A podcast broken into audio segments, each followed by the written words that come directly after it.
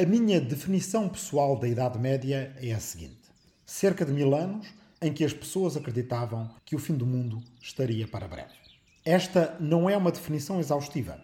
Havia, porventura, na Idade Média, gente que não pensava no fim do mundo todos os dias. E fora da Idade Média, antes ou depois dela, houve muita gente que acreditou piamente que o fim do mundo estaria para chegar durante as suas vidas, ou pelo menos nas gerações imediatamente a seguir. Tenho zero pretensões de objetividade com esta definição, mas na sua subjetividade assumida, ela ajuda-me a pensar que no decurso de um milénio foi crença predominante de cristãos e depois de muçulmanos aquilo que já antes fora crença dos judeus e não só, mas que se vivia de uma forma particularmente intensa nestas religiões. A ideia de que o mundo, tal como tiver um princípio, teria de ter um fim definido, já anteriormente revelado, e Apocalipse quer dizer isso mesmo, revelação no idioma grego. Nesse fim pré-determinado viria, ou então retornaria, o Messias, os justos seriam recompensados com a vida eterna. Em alguns casos, os mortos ressuscitariam no seu corpo físico e iniciar-se-ia um novo milénio de bem-aventurança. A tentativa de conhecer e antecipar esse fim chama-se escatologia, ou ciência das últimas coisas. A partir da palavra grega para fim ou término, que é eschatos. Como vimos na nossa primeira memória, é bem possível que o pensamento escatológico tenha sido uma das coisas que o zoroastrianismo legou às religiões mais jovens que nasceram ao ocidente dela, como o judaísmo, o cristianismo e o islamismo.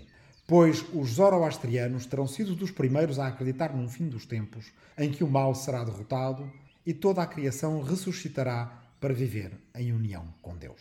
Este tipo de crenças, por outro lado, não era propriamente dominante na Baía do Mediterrâneo nos tempos anteriores da antiguidade grega e romana, até à consagração final do cristianismo como religião oficial do Império Romano.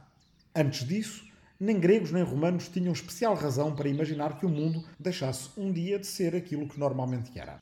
Apesar de algumas lendas romanas arcaicas especularem que Roma, mas apenas Roma e não o mundo inteiro, seria destruída no seu centésimo vigésimo aniversário, ou, quando isso não aconteceu, nos 365 anos da sua fundação, ou seja, muito antes de Roma chegar à sua maior expansão.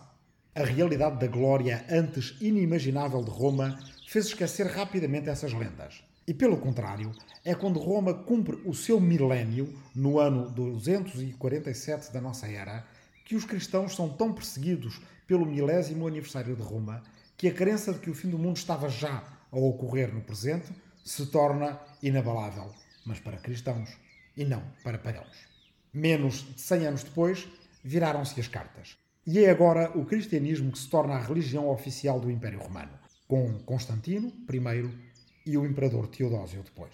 Mas em vez de se tornar triunfalista, acomodando-se ao seu inesperado lugar de poder e passando a desejar que o mundo não acabe, o cristianismo transporta o seu sentido do fim do mundo para o seu triunfo político consigo. Ou seja, mesmo quando se torna vitorioso um império que antes o tinha perseguido. É nesta fase que as previsões do fim do mundo para breve, ou seja, não só como está revelado no Apocalipse, mas para breve, para acontecer já daqui a pouco tempo, se tornam recorrentes. No ano de 364, sobe ao trono imperial romano um homem chamado Valente, que governará 14 anos e morrerá na Batalha de Adrianópolis em 378, que de certa forma é o início do fim para o Império Romano. O imperador Valente era cristão, mas cristão ariano, ou seja, de uma seita cristã que negava a doutrina da Trindade, Pai, Filho e Espírito Santo, e que perseguia os cristãos nicenos, que são os que defendiam essa doutrina do Deus uno e trino ao mesmo tempo e que são basicamente os cristãos que conhecemos hoje. Um bispo de Poitiers, na atual França, que viria a ser conhecido como Santo Hilário, sofreu tanto com essas perseguições e respondeu tanto a elas com outras perseguições igualmente intolerantes que se tornou num dos principais precursores de uma tendência bem cristã de chamar aos seus adversários, também eles cristãos, anticristos e, portanto, pronunciadores do Apocalipse. Tal como Valente era um perseguidor impenitente dos cristãos nicenos, ao bispo de Poitiers, Santo Hilário, chamava-se o martelo dos arianos, ou seja, o martelo que perseguia, que martelava os arianos. No ano de 365, ou seja, quando Valente tinha acabado de chegar ao trono imperial, Hilário de Poitiers profetizou o fim do mundo para o próprio ano de 365. O que nos indica que acreditava mesmo nele, porque se ele fosse um aldrabão, preveria o fim do mundo para uma data lá mais longínqua, onde ela não pudesse ser verificada pelos seus contemporâneos. Acreditar no fim do mundo para o próprio ano que se está a viver é uma demonstração de firmeza nas crenças de quem faz a profecia. E pouco depois, no ano de 380, outra seita cristã chamada de Donatistas prevê o fim do mundo também para o próprio ano de 380. Passados uns anos, mas ainda no mesmo século, São Martinho de Tours sobe a parada proclamando que o anticristo já nasceu e que no fundo o fim do mundo já começou.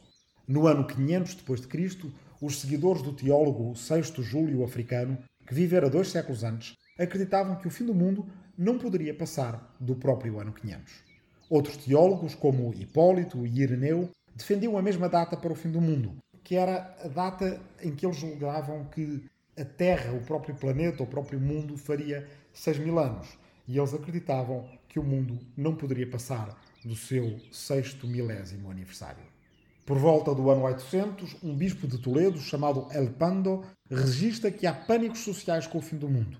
E um monge espanhol, chamado Beato de Liébana, diz que o mundo acabará no máximo 14 anos depois da data que ele escrevia, que era 786 depois de Cristo. Ou seja, o mundo deveria acabar por volta do ano 800. E ao mesmo tempo, um outro bispo, também ele de Tours, mas o bispo Gregório de Tours, um dos homens mais sábios do seu tempo, escrevia que o mundo acabaria entre os anos de 799 e de 806. E por aí fora, século após século, até vermos na nossa próxima memória o filósofo lisboeta judeu Isaac Abravanel abandonar a filosofia e dedicar-se a prever o fim do mundo para cerca do ano 1500. Ou seja, entre o ano de 500 e o ano de 1500 não há praticamente geração que não acredite ser a última. E o mais notável é que quem faz essas previsões não são só profetas loucos ou marginais, mas mesmo os mais importantes bispos, teólogos e autores de três religiões, duas delas cada vez mais dominantes, desde a Ásia Central até a Europa Ocidental. A crença no fim do mundo para breve, para hoje, para este ano, até para ontem, não é uma maluqueira das franjas da sociedade, mas antes um facto perfeitamente assumido por estas sociedades a partir do topo da sua hierarquia religiosa num tempo em que a religião se foi tornando o discurso determinante e até mesmo o pensamento único. Ora, que importância tem isto? Tem toda. Como é evidente, acreditar, acreditar solidamente mesmo, como se fosse um facto de todos os dias, tão concreto como o nascer ou o pôr do sol, que obviamente o mundo vai acabar e vai acabar em breve, durante as nossas vidas, muda tudo nessas nossas vidas. Não se fazem as mesmas escolhas, não se fazem os mesmos planos, não se projeta as nossas vidas no futuro da mesma forma quando damos por adquirido que o mundo está mesmo para acabar. Hoje somos uma sociedade orientada para o futuro. É talvez por isso que a atual pandemia nos irrita solenemente, ao não só escapar aos nossos planos, como principalmente ao tornar os nossos planos, mesmo os planos de médio prazo, completamente impossíveis e irrelevantes. Coisas como a carreira, a trajetória e o sucesso que nós vivemos hoje com tanta intensidade inscrevem-se nessa orientação para o futuro que é tornada parte indissociável do nosso ego, do nosso sentimento de nós próprios. Antes de nós, houve durante alguns séculos gerações que eram também orientadas para o futuro. Talvez de uma forma um pouco diferente, mais extensível, incluindo a família, os herdeiros, a acumulação de património, os valores chamados burgueses e por aí afora. Mas antes disso, e por um milénio inteiro, a visão de que cada geração tinha do seu tempo era mais orientada para o temor e a glória em simultâneo de se ter um lugar no fim do mundo, no fim dos tempos, para ser mais rigoroso, e, sobretudo, um lugar no início de uma nova dimensão que já não era temporal, mas espiritual, uma dimensão fora do tempo, feita de eternidade quando lutavam em batalhas desesperadas, como o cerco de Massada em 73 d.C., no qual os zelotas judeus, conhecidos por sicários, cometeram suicídio em massa, a crença no fim do mundo pesa e é mesmo determinante. Já antes, os essénios, outra seita apocalíptica judaica, viam essas guerras com Roma que vão resultar na destruição do templo em Jerusalém e no início da errância judaica como o sinal do fim do mundo. Tanto o cristianismo como o islamismo herdaram essa atitude, que transportaram para as batalhas de expansão da fé muçulmana, por um lado, como depois para as cruzadas, por outro. Acreditar-se no fim do mundo para já, para agora, ajuda a fazer sentido de muita coisa. Uma coisa que o fim do mundo não implicava, porém, era uma sociedade estática ou atentista, à espera do fim do mundo, sem mais nada, sem fazer nada por isso. Era preciso provocar, procurar, até antecipar esse ansiado fim do mundo. E isso, não só isso de todo, mas também isso, faz da Idade Média uma era de intenso experimentalismo político, social e religioso, ao contrário daquilo que em geral fomos levados a crer. Por muito tempo, a Idade Média foi entendida como uma espécie de longa hibernação da civilização, entre uma antiguidade clássica de um lado e uma renascença do outro, ambas veneradas. Até os próprios nomes das eras o indicam, mas se há coisa em que podemos estar certos é que nunca ninguém viveu na Idade Média olhando para si mesmo como sendo medieval, ou como estando a viver numa Idade Média, ou seja, intermédia entre uma coisa e outra, uma mera idade de passagem. Não só ninguém dizia, olha, eu sou medieval, como a própria ideia de se ser medieval, se fosse entendida, só poderia ser entendida como absurda. Medieval, que vem do italiano medioevo, que é a mesma coisa que a nossa Idade Média, significa literalmente uma idade que está entre duas outras idades. Pressupõe-se duas outras idades muito mais importantes do que ela. No fundo, a ideia da Idade Média que foi tida depois dela é de que aquele é um milénio para passar por cima um pouco isto entendido com o mesmo desprezo com que os nova-iorquinos ou os los-angelenhos acham que o resto do país deles é flyover country, país para sobrevoar. E muitas vezes essa é a ideia que temos da nossa história. A ideia de que a Idade Média é um milénio para sobrevoar entre os píncaros da Antiguidade e o regresso desses píncaros com a Renascença. Mas é praticamente impossível para os medievais que eles vissem o seu tempo como tempo intermédio. Para eles, a sua idade era tudo menos média. Para eles, a sua idade era nova. Uma era que trazia a boa nova dos livros sagrados, fossem eles o Novo Testamento ou o Corão, e uma nova era que não só não estava entre nenhumas outras duas eras, como seria provavelmente a última era, a era do fim dos tempos. Recapitulemos. Foi necessário começarmos pelo fim do mundo, porque a época de que vos quero falar foi uma dessas épocas de intenso e por vezes infrene experimentalismo medieval. Jamais para lá para o fim daquilo a que nós chamamos a Idade Média, para aquela sua segunda metade a que chamamos Baixa Idade Média. Ali por volta dos séculos XII, XIII e XIV. Uma época de grande criatividade e não pouco caos, que é muito injustamente esquecida e que poderia ter sido uma revolução antecipando certos aspectos da modernidade. A polarização entre guelfos e gibelinos de que falámos na conversa anterior, aí está para o sugerir enfaticamente. Mas, no fundo, aqui neste caso, uma revolução que foi cortada cerce, entre outras explicações, pela peste negra no século XIV.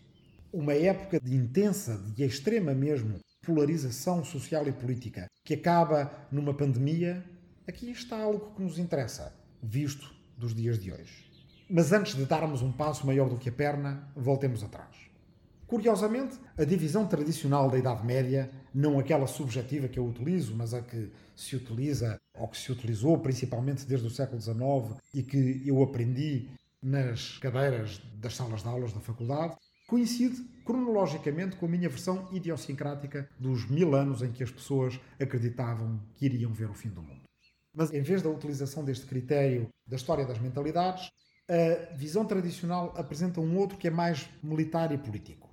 Para a periodização tradicional, o milénio que vai dos séculos V ao século XV, ou seja, o milénio que dura a Idade Média, é balizado pela queda de Roma e do Império Romano do Ocidente em 476 d.C. até à queda de Constantinopla e do Império Romano do Oriente em 1453 d.C. Ou seja, 980 anos, mais ou menos, faltando apenas 20 anos para se cumprir um milénio perfeito. Mas ouso dizer que esta divisão é menos hermeticamente selada do que parece. Desde logo porque a queda do Império Romano do Ocidente quer dizer menos do que aquilo que soa à primeira vez que o ouvimos. E mesmo a queda do Império Romano do Oriente, quase mil anos depois, tem muito que se lhe diga. Vejamos. Depois de, em 476, ter caído uma cidade de Roma, então já muito diminuída no seu poderio económico e militar, e provavelmente vista como pouco mais do que simbolicamente importante pelas gentes da verdadeira capital imperial, Constantinopla, hoje Istambul, a dimensão relativa do acontecimento da queda de Roma é-nos dada pelo facto de nem sequer saber muito bem o que aconteceu depois ao imperador, um homem chamado Rómulo Augustulo, que desapareceu sem deixar rastro. Mas Odoacer, o ostrogodo que o depôs, era um aliado e não um inimigo do Império Romano, mas do Império Romano do Oriente. Constantinopla, ou pelo menos o seu imperador, chamado Zenão, considerava Rómulo Augusto um impostor sem qualquer importância. Odoacer tinha agido em nome do imperador oficial do Ocidente, Júlio Nepo, que não se deu sequer ao trabalho de visitar Roma depois da sua reentronização. Isto dá-nos ideia de como os contemporâneos da queda de Roma viram a queda de Roma, não como um fim do Império Romano, mas até como uma nova asserção de poder do Império Romano do verdadeiro, que tinha a capital em Constantinopla e que tinha Zenão como imperador e Júlio Nepo como imperador oficial do Ocidente, mas vivendo alguns nos Balcãs.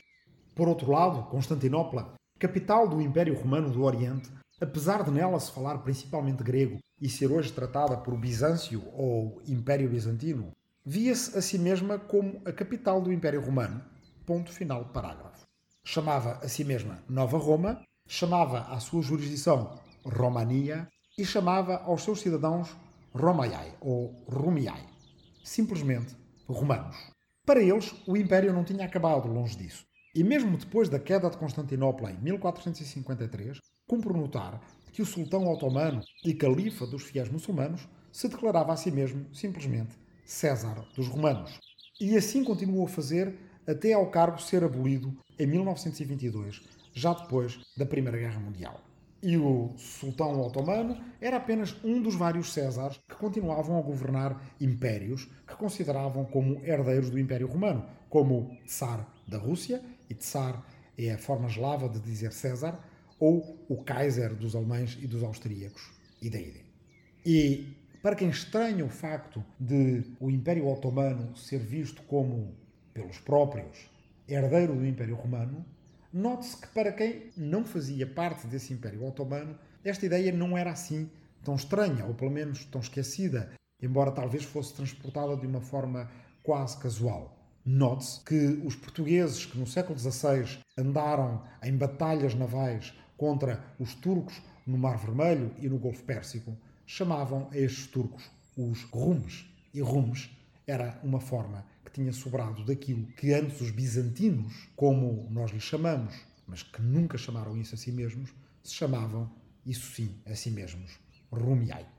O que muda decisivamente por esta altura é que a expansão do Islão vai dividir ao meio o mundo mediterrâneo, que tinha até então sido o coração do mundo romano, com uma margem sul árabe, que inclui na parte norte metade da nossa Península Ibérica, e uma margem norte que é, em parte, grega, noutra parte, latina.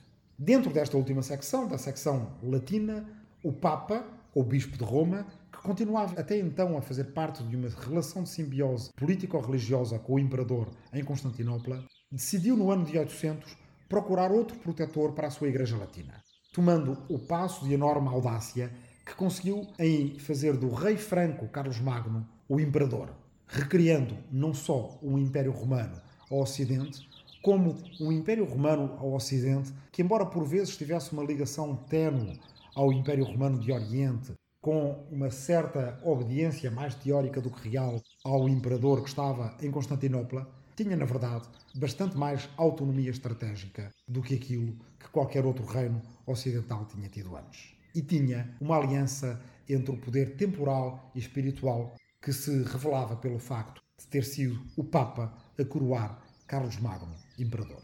Os francos, que eram um povo germânico, adquirem a partir de então uma crescente importância, até ao ponto em que no tempo de Alfarabi, que acompanhámos na nossa última memória, eles eram já vistos por muçulmanos e pelos bizantinos, ou por aspas nestes bizantinos, pelos romanos do Oriente, como sendo a definição mesma dos europeus continentais. Franco e europeu tornam-se, por estas datas, mais ou menos sinónimos e assim o vão ser até o tempo das Cruzadas. O Sacro Império Romano de Carlos Magno parte sem três, mas volta a conquistar preponderância no Ocidente, muito através do respaldo que lhe dão os Papas. Por vezes em competição entre si, outras vezes em cooperação, o dualismo entre o Papa e o Imperador, o Imperador Ocidental, vai tornar-se cada vez mais a dinâmica essencial da Europa depois do ano 1000. E é nesse contexto que aparecem os nossos galfos e gibelinos. Mas para entender como foi, será preciso outra conversa. Agora, agora e mais agora, Seis Memórias do Último Milénio é um podcast de história para tempos de quarentena, para ajudar a passar o tempo e a pensar o tempo. Por Rui Tavares para o público, com a edição de Ruben Martins e Marta Matias. Esta é a nossa segunda memória, dedicada à polarização. E esta foi a segunda conversa da segunda memória. O seu título é No princípio era o fim do mundo. Agora, agora e mais agora começou a ser escrito no outono de 2018 na Universidade de Brown, com base em duas conferências para a Universidade de Colômbia, ambas nos Estados Unidos da América. Pelo meio, foi um ciclo de conferências no IFIL Nova, Instituto de Filosofia da Nova de Lisboa. Estava a ser terminado na primavera de 2020, na Universidade de Massachusetts, em Lowell, com acesso às bibliotecas de Harvard, graças a um apoio do Real Colégio Complutense de Madrid, quando a pandemia do Covid-19, o fecho de fronteiras dos Estados Unidos por Donald Trump e a declaração do estado de emergência em Portugal me deixaram e à minha família venturosamente presos nos Açores. Agradeço às Fundações Luso-Americana para o Desenvolvimento, SAB e Gulbenkian, os apoios para estas estadias e atividades. Agradeço a Onésimo Teutónio Almeida, Pierre Carrel Billard, João Constâncio, Frank Souza, José Manuel Martínez Sierra, Anne Stinkelmans e António Castro Freire pelo acolhimento académico, ou não só, e pela amizade. A ilustração que podem encontrar no frontispício deste podcast, nos agregadores habituais e também no site do público, representa Al-Farabi com a utopia de Thomas More na cabeça. Foi desenhada por Eduardo Viana. Agora, agora e mais agora, vai dedicado a todos os que estão de quarentena por estas semanas e, em particular, a quem está na minha aldeia de Arrifana, no Ribatejo. Ou seja, aos descendentes de quem criou a expressão que dá o título a este podcast. Agora, agora e mais agora. E vai dedicado também a todos os profissionais de saúde que estão a dar tudo pelo combate a esta pandemia. Esperando que um dia possam ouvir este podcast e que isso seja, de certa forma, um pequeno sinal de reconforto ou, da minha parte, um grande sinal de gratidão.